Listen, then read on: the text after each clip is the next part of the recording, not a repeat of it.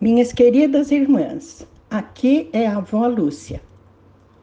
O tema da nossa meditação de hoje é um versículo bíblico. Eis que estou à porta e bato. Então, nós vamos fazer uma reflexão para chegar até esse versículo para que nós entendamos o seu profundo significado. Vamos começar com a leitura de um trechinho de Mateus 24, 10 a 13. Naquele tempo, muitos ficarão escandalizados, trairão e odiarão uns aos outros. E numerosos falsos profetas surgirão e enganarão a muitos. Devido ao aumento da maldade, o amor de muitos esfriará mas aquele que perseverar até o fim será salvo. Senhor, esta é a tua palavra. Concede-nos, Senhor, a graça de entender o seu profundo significado e aquilo que está acontecendo ao nosso redor, para que não se esfrie o nosso amor. Te pedimos em nome de Jesus. Amém. Minhas irmãzinhas, esses versículos são daquela fala de Jesus com respeito ao final dos tempos. E é o que nós estamos observando que está acontecendo hoje, agora. As pessoas estão escandalizadas, traem e odeiam umas às outras. Gente, às vezes as pessoas falam com a, pra, com a gente com tanto ódio de outros que é uma coisa que nos impacta, nos faz dar até um movimento para trás. Tal é o ódio que se aninha em seus corações. Estão aparecendo numerosos falsos profetas e estão enganando a muitos, minhas irmãs. A maldade está aumentando Antes ela ficava camuflada, agora as pessoas não se incomodam mais de que ela apareça. Praticam a maldade a olhos vistos e ainda mais querem absolver os que praticam a maldade, não veem? Querem considerar pedófilo, pedofilia como uma doença, quando é uma perversão.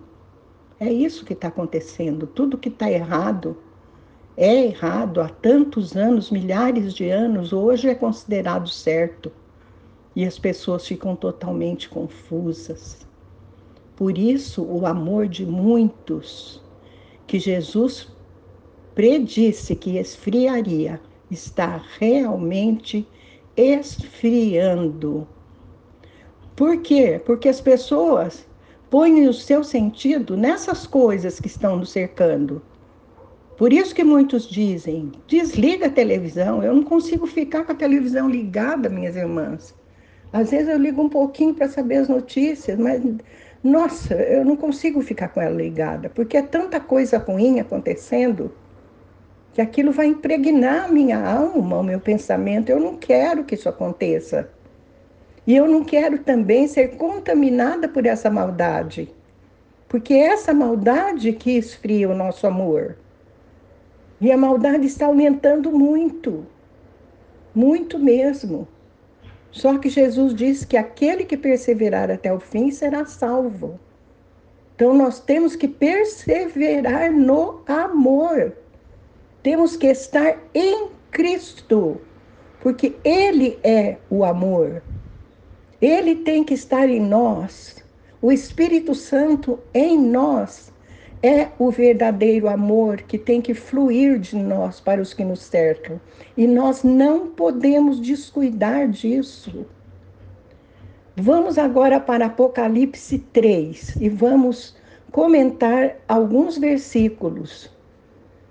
De, de 15 a 16, diz assim: Conheço as suas obras, sei que você não é frio nem quente. Melhor seria que você fosse frio ou quente. Assim, porque você é mor morno, nem frio, nem quente, estou a ponto de vomitá-lo da minha boca. São palavras fortes, ditas Jesus, por Jesus. que ele mandou João escrever para a igreja de Laodiceia. Mas ele está dizendo para nós hoje. O que, que é ser morno, minha, minhas irmãzinhas? Ser morno é alguém que está esfriando. Está esfriando no amor. E Jesus diz: Você não é frio nem quente. Então, se formos mornos, ele vai nos vomitar da sua boca. Porque a tendência do morno não é esquentar, é esfriar. Totalmente. Se o nosso amor se esfriar, o que vai sobrar, minhas irmãzinhas? Nada. Que Deus é amor. É, sabe quando que o amor esfria? Quando a gente fica é, voltado para o mundo que nos cerca e acha que as riquezas que vêm do mundo é que nos dão segurança. Vejam o que está escrito no mesmo é, capítulo de Apocalipse, versículos 17 e 19. Você diz: Estou rico, adquiri riquezas e não preciso de nada. Não reconhece, porém, que é miserável, digno de compaixão, pobre, cego e que está nu. Dou-lhe este conselho: compre de mim ouro refinado no fogo, e você se tornará rico. Compre roupas brancas e vista-se para cobrir a sua vergonhosa nudez. E compre colírio para ungir os seus olhos e poder enxergar. Repreendo e disciplino aqueles que eu amo. Por isso, seja diligente e arrependa-se. Minhas irmãzinhas, nós estamos pondo nossa segurança nas riquezas, achando que ela vai nos preservar dessa situação toda que está aí e que tende a piorar. Mas aquele que põe a sua esperança nas coisas materiais não passa de um miserável digno de compaixão, pobre, cego e nu. Por quê? Porque não tem nada de riquezas espirituais, só materiais. E Jesus nos dá um conselho: comprar dele aquilo que nos faz enriquecer para ser rico. Usar roupas brancas que Ele nos dá, a roupa branca da pureza, quando fomos lavados e purificados pelo sangue precioso de Jesus. E o colírio que cura nossa cegueira e nos faz enxergar, tudo isso vem de Deus. E é nele que nós temos que buscar riquezas riquezas espirituais e não materiais. Jesus ainda reforça: repreendo e disciplino aqueles que eu amo. Se hoje, através desta mensagem, essas palavras estão chegando ao seu coração e você se sente repreendida e disciplinada, isto é sinal de que Deus a ama por isso, seja diligente. Diligente significa pressuroso, apressado, né? A gente botar o sentido naquilo que é importante. Vamos nos deixar transformar. Vamos largar de lado aquilo que nós consideramos é, que nos traz segurança e esperança e vamos nos voltar para o Senhor ele é o único que pode nos dar segurança e esperança. E arrependa-se, diz a palavra. Vamos nos arrepender das nossas obras passadas. Aquelas obras que vão nos tornando cada vez mais mornos e frios. Minhas irmãzinhas, não vamos deixar que a maldade nos contamine a ponto de que nosso amor esfrie. No versículo 20, Jesus diz: Eis que estou à porta e bato.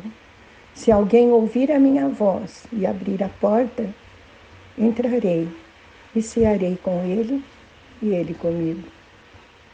Ah, essa porta que só abre do lado de dentro. Jesus só bate e chama. Ele te chama pelo teu nome. Se você ouvir a voz de Jesus, abra a porta. Deixa que Jesus entre e ceie com você. E ceie você com ele. Que maravilha, irmãos irmãs. Amém. Vamos orar.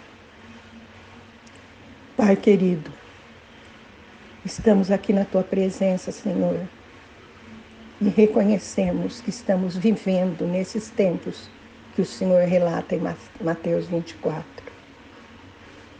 Sabemos, Senhor, que estamos cercados pela maldade e sabemos todo o risco que corremos, não só os ímpios, mas os crentes também.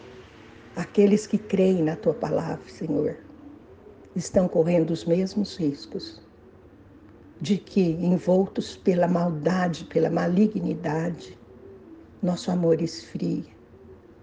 Mas nós não queremos isso, Pai querido. Nós queremos perseverar até o fim para sermos salvos.